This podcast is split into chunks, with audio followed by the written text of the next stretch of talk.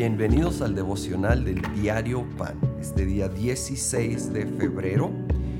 Estamos ahora en el capítulo 16 de los Hechos y está Pablo y Silas ahora en un viaje misionero, van a Filipos y surge eh, una muy conocida escena donde son arrestados por liberar a una chica y de un espíritu de adivinación. Y quiero leer desde el versículo 23. Después de darles muchos golpes, los echaron en la cárcel y ordenaron al carcelero que los custodiara con la mayor seguridad. Al recibir tal orden, éste los metió en el calabozo interior y les sujetó los pies en el cepo.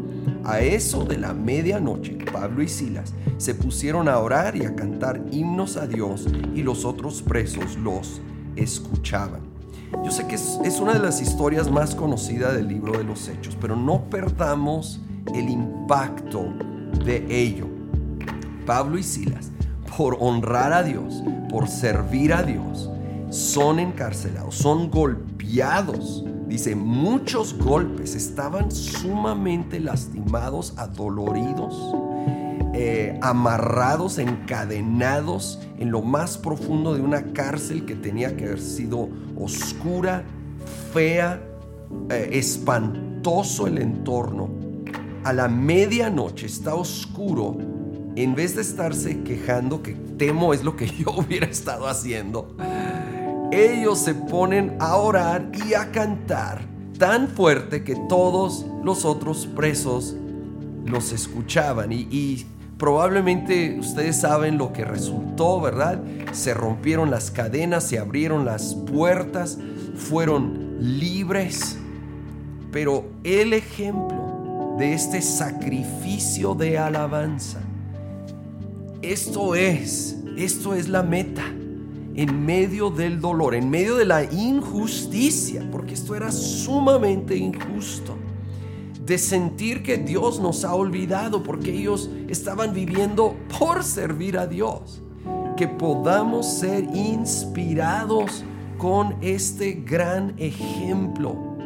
Levantar nuestras oraciones porque estaban orando, por supuesto, pero también nuestra alabanza y adoración, reconociendo que Dios es digno independiente de las circunstancias o los sentimientos y esto es el camino a ver cadenas romperse, puertas abrirse simbólicamente, puertas de oportunidad, puertas en el mundo espiritual.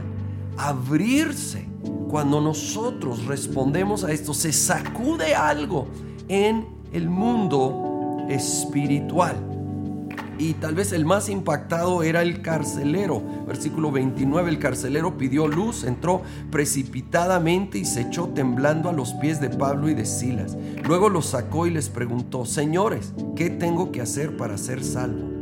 Cree en el Señor Jesús, así tú y tu familia serán salvos, le contestaron. Y esa misma noche pusieron su fe en Jesucristo, hasta se bautizaron y vemos esta increíble promesa, cree en el Señor Jesús y tú y tu familia serán salvos. Pero era una fe activa. De nuevo, hasta se bautizaron esa noche. Inmediatamente tomaron los pasos de acción. No era solo una fe pasiva de una creencia ah, solo intelectual.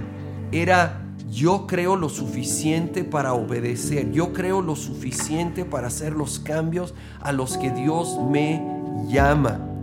Y vino salvación y se extendió a la familia que también creyó, porque obviamente la fe tiene que ser individual, pero sí hay una gran promesa aquí de cómo se va a extender una gracia y una oportunidad a los que nos rodean cuando abrazamos esta fe que nos impulse a nosotros a abrazar, creer en el Señor y de nuevo ponerle pies en obediencia.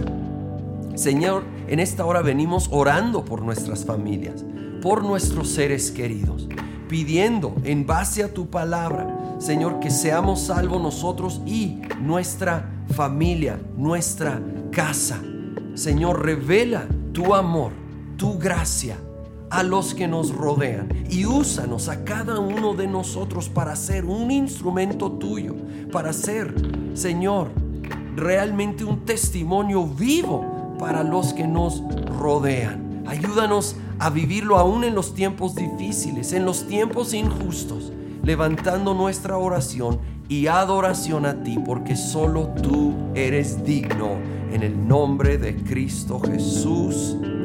Amén.